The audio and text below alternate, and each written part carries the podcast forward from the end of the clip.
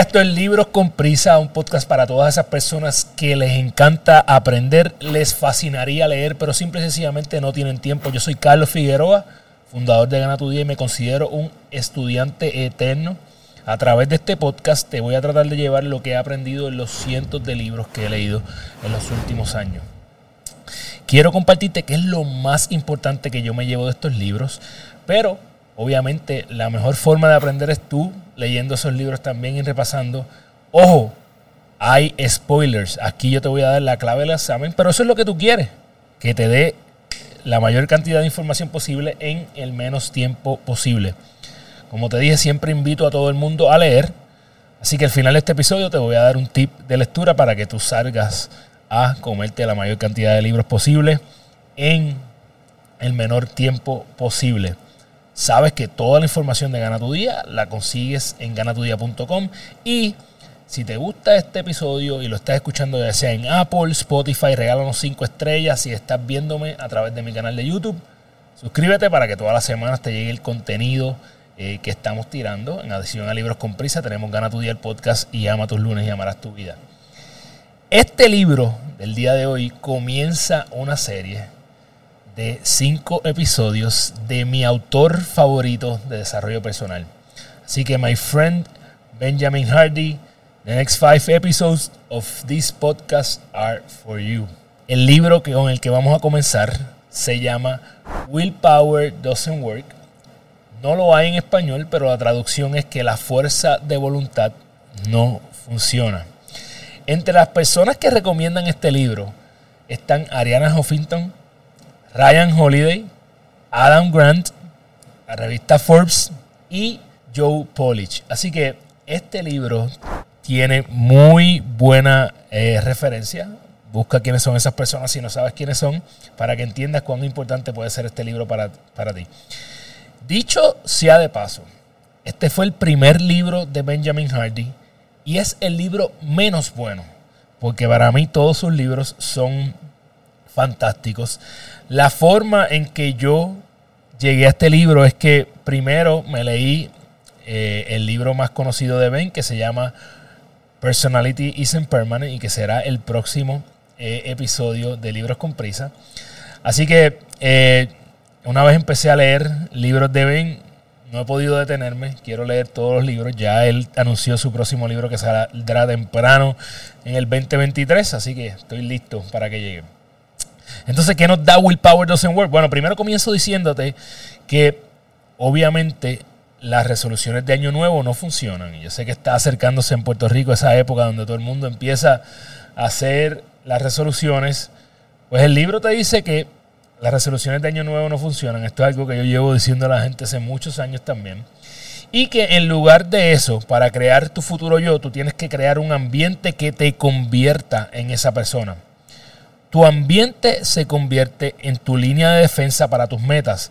Tu ambiente, él te dice que lo primero que tú debes hacer es remover en tu ambiente todo lo que te aleje o se opone a tus metas y compromisos. Lo quieras o no, tu ambiente te va a moldear. Tu ambiente es la fuente de todas las ideas que tú tienes. Si entras basura a tu mente, basura va a salir por tu boca. Así que tú deberías primero remover esas cosas. Por eso es que yo no veo noticias. Eh, por eso es que no me hablas a mí de chisme ni de otras personas, porque todo eso está entrando a mi mente. Yo no quiero que entre basura a mi mente. Eso no me construye en nada. A ti que llevas tu vida pendiente 100% a lo que hacen otras personas, a las noticias, a los chismes, quiero que me contestes cómo ha aportado eso a tu vida. De hecho, este, eh, este capítulo él lo termina invitándote a dejar toda la gente tóxica que hay en tu vida. Créeme, yo lo hice y me llena de mucha satisfacción. Así que yo siempre digo, ¿verdad? Me has escuchado decir que eres el promedio de las cinco personas con quien más tiempo pasas. Ven aquí dice que eres el promedio de esas cinco personas y de las cinco personas con las que esas personas eh, pasan su tiempo cuando no están contigo. Así que no tan solo debes escoger bien las personas de quien te rodea, tienes que estar pendiente a quiénes son las personas de quienes ellos se rodean. Eh, te exhorta a ponerte en una posición, en un ambiente que exija más de ti, que te lleve al próximo nivel. Tú y tu ambiente no son dos cosas separadas, son lo mismo. Tú y tu ambiente son una sola cosa.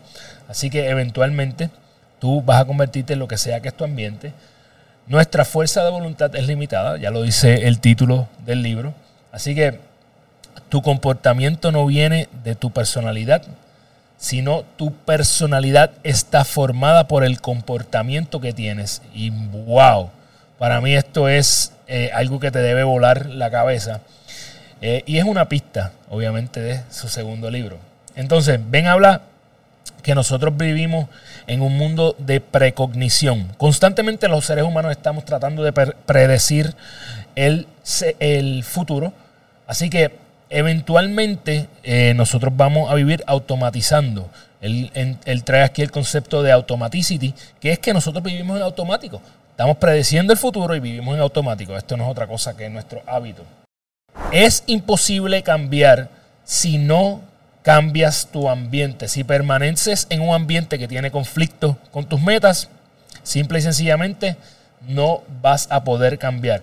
Eh, por eso yo me salí de todos los chats de WhatsApp que no aportan nada a mi vida. Simple y sencillamente salí de ahí porque ese es mi ambiente.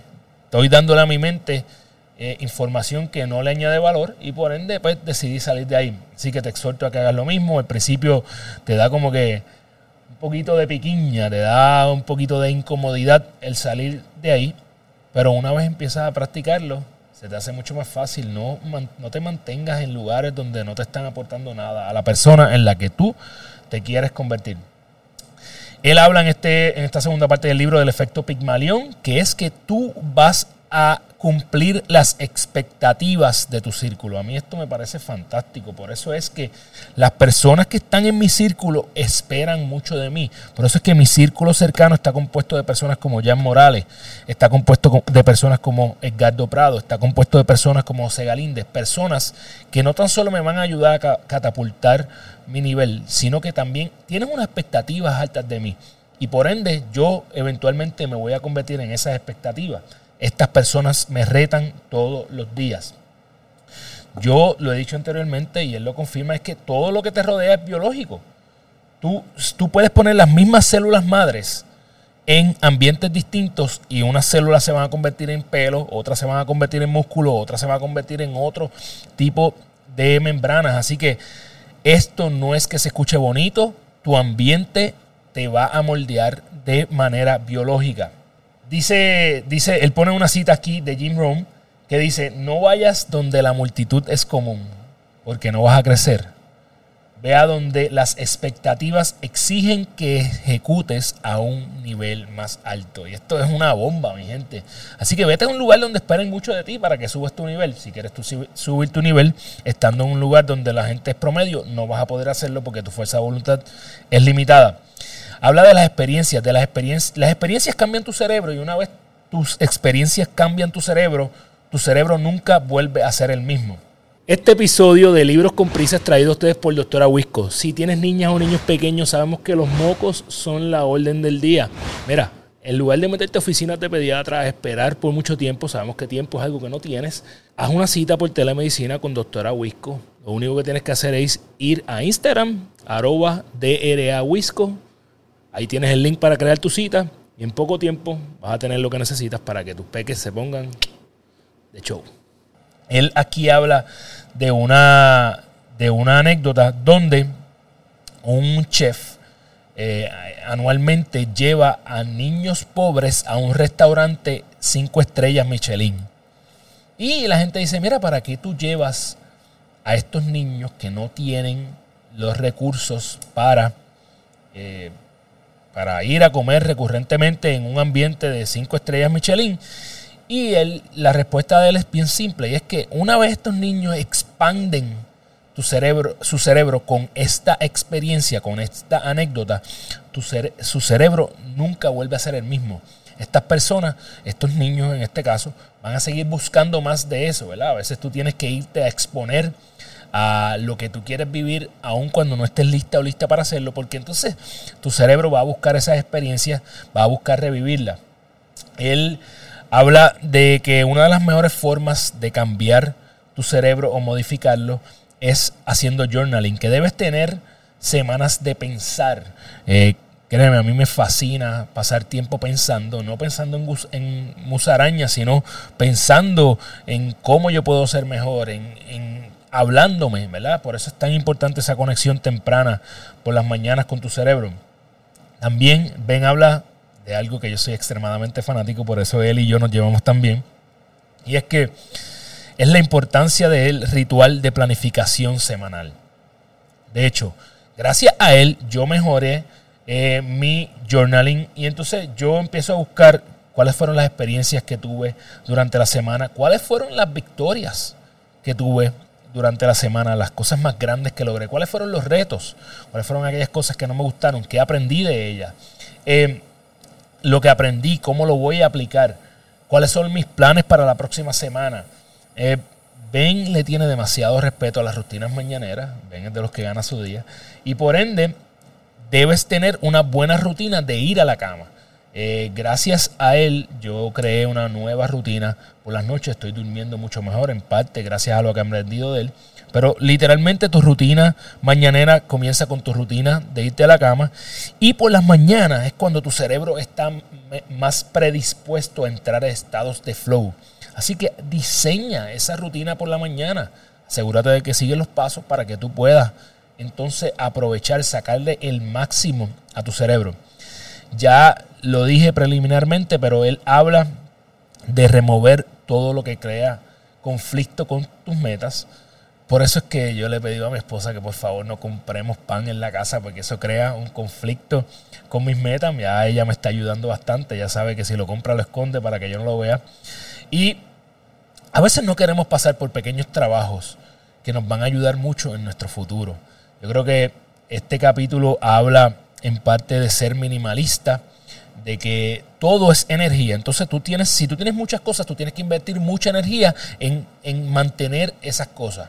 Cuando yo leí este capítulo, yo cogí, fui a mi closet y boté sin exagerar como un 60% de la ropa que yo tenía allí, que no estaba utilizando por X o Y razón.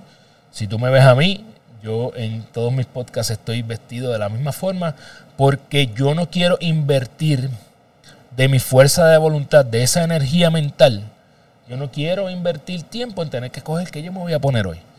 Eso me parece trivial, pero me va, me va a quitar poder para tomar decisiones en otras cosas que son más importantes. Así que busca que tú tienes excesos en tu casa, en tu closet, en tu cocina, en donde sea, en tu oficina Busca cuáles son los excesos que tiene y sal de ellos, porque si no vas a estar invirtiendo energía. Somos energía y nuestro ambiente nos da o nos quita energía. Elimina todas las distracciones que te alejan de tus metas. Elimina tentaciones. Nosotros, las tentaciones nos hacen eh, segregar dopamina y esto se convierte en una adicción. Así que, nuevamente, él vuelve y lo repite en el libro, elimina todas las distracciones que tienen. Ven Benjamin Hardy expone cuatro eh, principios para superar ambientes dañinos. El primero es que no seas esclavo de tu ambiente. En el ejemplo eh, que yo te voy a dar es el celular. El celular muchas veces puede ser una gran herramienta, pero también tiende a esclavizarnos si no somos, eh, si no somos suficientemente fuertes o inteligentes a la hora de utilizarlo. Así que a la persona promedio creo que sepas que abre o revisa su celular 85 veces al día y está en el celular 5 horas al día. A mí me parece eso desgarrador. Si tú eres una de esas personas, te invito a que tengas un poco más de control o que implementes sistemas que te van a detener en tener esa adicción con el celular.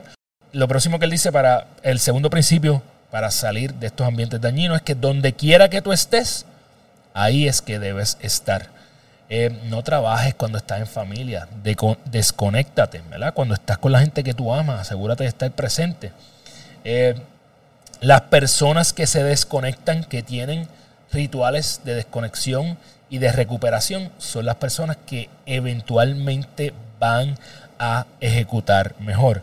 Por eso yo ahora busco la forma de dormir un poco más. Por eso es que ahora yo me aseguro de que un día de la semana yo no puedo hacer nada. Así que busca cuál va a ser tu ritual de desconexión. Lo próximo es que actúes con intuición y no por impulso, ¿verdad? No tienes que comer algo que tú sabes que te va a hacer daño. Así que, ¿qué te dice tu intuición a largo plazo? ¿Cuál va a ser el beneficio? Eso es otra forma, otro principio de no ser esclavo de tu ambiente. Y por último, él dice que necesitas conexiones humanas profundas. Si hay algo a lo que yo me he dedicado en los últimos dos años, nosotros mientras hemos estado en la pandemia es cuando yo he creado las relaciones más profundas de mi vida. No relaciones transaccionales, relaciones transformacionales. Relaciones donde las dos personas nos estamos nutriendo por pasar tiempo juntos. Así que él en este capítulo también habla de visualizar. Obviamente no, no es no porque visualices vas a cumplir tus metas. Él dice, no es que visualices la meta cumplida, es que visualices el proceso, el trabajo que tienes que pasar. Esto, mi gente, es lo que hacía Kobe Bryant. Si tú has escuchado este podcast antes, yo he hablado de Kobe un millón de veces y una de las cosas que este hombre hacía era que él jugaba el juego antes de ir a jugarlo en su mente. Él hacía cada jugada posible. Y entonces, a la hora de ir al juego, ya él había visualizado todos los, eh, posibles, todas las posibles situaciones que le podían salir, todas las formas en que lo iban a guardiar, todas las formas en que podía tal vez hacer una jugada. Y por ende, a la hora de hacer el juego, era mucho más fácil para él.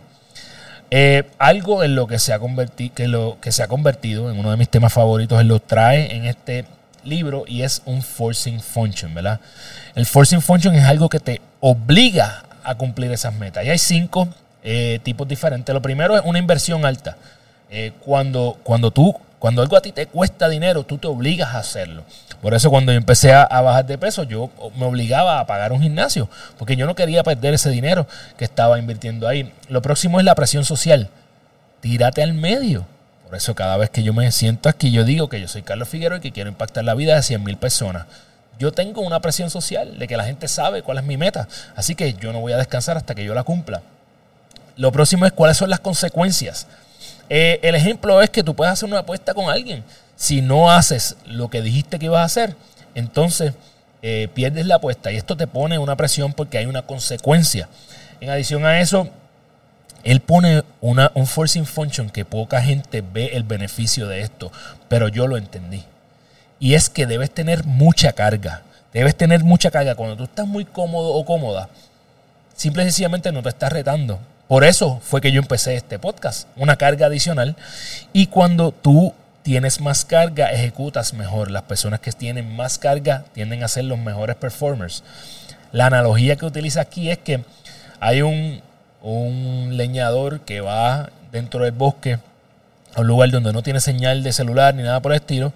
Y esto es un, día donde está, eh, está, había nevado. Así que hay nieve, el camino está resbaloso.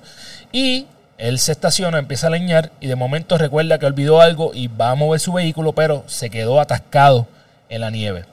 Así que él decide, mira, ya que no puedo salir de aquí, no puedo llamar a nadie, déjame ponerme a cortar la leña. Empieza a cortar la leña, llena esta, esta pick-up, Este, este camión, camioneta, de toda la leña que cortó.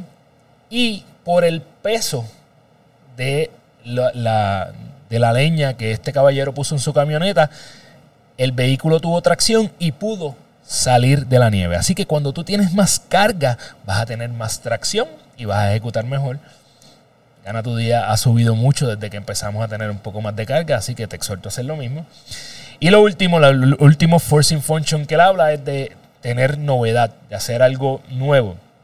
Eh, yo busqué forcing functions a través de, por ejemplo, tirarme de paracaídas, eh, eh, hacer un lo que nunca había hecho, cosas diferentes y esto lo que hace es forzarte a ejecutar mejor y empiezas a entrar en estados de flow más recurrentes. Eh, una de las cosas a las que Benjamin eh, Hardy te exhorta a través de este libro es a competir con personas por encima de ti. ¿Verdad? Y quiero ser cuidadoso porque la única persona con la que yo compito es con Carlos Figueroa y es la única persona con la que tú realmente debes competir, es contigo. Pero él lo que te está diciendo es que te busques estar en esa liga, ¿verdad? Y yo, obviamente, pues yo quiero estar en la liga de Benjamin Hardy como escritor. Yo quiero estar en la liga de Tom Liu como podcaster. Eh, yo quiero estar en la liga de Bichen Lakiani como eh, creador de movimientos que impactan personas. Así que para mí eso es algo bien importante. Más que competir, ¿verdad? Es como, cómo tú estás a ese nivel, cómo tú puedes estar en la misma liga que esta gente. Eh, pero sin olvidar de dónde vienes. Y aquí él te va a dar un hint de lo que será su cuarto libro, así que no te preocupes, pero tú siempre debes medir hacia atrás. Eso es todo lo que te voy a decir hasta ahora. Entonces, eh, por último, él dice que debes, eh, nos, deja con dos cosas muy importantes. La primera, busca colaboraciones únicas, ya te hablé de eso, ¿verdad? Eh, relaciones transformacionales y que cualquier éxito que hayas obtenido no pudo haber pasado sin las experiencias que viviste. Por eso es que los retos te construyen. Eh, no importa dónde tú estés, tú puedes cambiar. Y eso es muy perfecto para eh, darte el preámbulo de lo que será el próximo episodio de Libros con Prisa. Así que siempre me encanta terminar con una cita impactante de este libro. Y él dice que cuando el estudiante, digo, no es una cita de él, dicho sea de paso, es una cita eh, eh, que está en el libro, dice, cuando el estudiante está listo, el maestro aparecerá. Cuando el estudiante está realmente listo, el maestro desaparecerá. Eh, para las personas que me están escribiendo para coaching, pues esa cita es bien importante. Estoy empezando a dar coaching a nuevas personas. Pues el maestro apareció y cuando ustedes estén listos, el maestro va a desaparecer. Eh, siempre me gusta terminar, ¿verdad? Con algún tip de lectura porque te exhorto a que vayas a leer. Así que, eh, mano, eh, un tip de lectura rápida es que siempre debes utilizar el dedo índice de tu mano izquierda como pointer, ¿verdad? Como, como guía de tu lectura. Si tú me ves a mí leyendo, yo siempre constantemente estoy marcando con el dedo izquierdo. ¿Por qué el dedo izquierdo? Porque el, lado izquierdo de tu cerebro tiene conexión con el lado, eh, perdón, el lado izquierdo de tu cuerpo tiene conexión con el lado derecho de tu cerebro. Y esto ayuda. Eh, el lado derecho de tu cerebro es el lado creativo y es el lector es el lado que, que, adquiere mejor el conocimiento, es el mejor aprendiz. Por eso es que los zurdos eh, siempre van a ser mejores lectores que los derechos. Entonces, utiliza eso. Al principio se va a sentir incómodo si eres, si eres derecho como yo, pero eventualmente se convierte en un hábito y vas a acelerar tu lectura. Tres cosas importantes que me llevo de este libro, obviamente, el título. Entiende que tu fuerza de voluntad no es ilimitada. Tú tienes una cantidad limitada de fuerza de voluntad. Así que crea tu ambiente para, que, no tengas que forzarte tanto. Crea las estructuras correctas. Utiliza los forcing functions para forzarte a cumplir tu meta y obviamente tu ambiente está compuesto de esas personas con las que más tiempo pasa. Escoge bien quiénes son estas personas. Al final de este capítulo te voy a dejar un link si quieres conseguir este libro. Y el autor Benjamin Hardy. Bueno, ¿qué te puedo decir de él? Escríbelo. Este es el caballero que será el mejor autor de desarrollo personal de la generación que viene, de la próxima década. Esa es mi predicción. Así que él es doctor en psicología organizacional y es un gran ser humano. En los próximos capítulos te voy a dar más detalles de, Benjamin Hardy. Y eh, si no lo sabías, voy a estar entrevistando a Benjamin Hardy para ganar tu del podcast, así que bien pendiente. Mi gente, me encantaría saber qué se me quedó. Así que si tú has leído este libro, déjame saber en los comentarios del episodio de YouTube o en alguno de los posts de Instagram qué fue lo que se me quedó. Ya sabes que me puedes conseguir en todas las plataformas de podcast, Apple, Spotify, YouTube. Si estás ahí, dale un like, regálanos cinco estrellas, suscríbete para que más personas se enteren de lo que estamos haciendo. Y si no tienes tiempo para leer, yo lo hago por ti. Ven a Libros con Prisa. Sabes que soy Carlos Figueroa. Nos vemos la semana que viene. ¡Yeah! ¡Boom!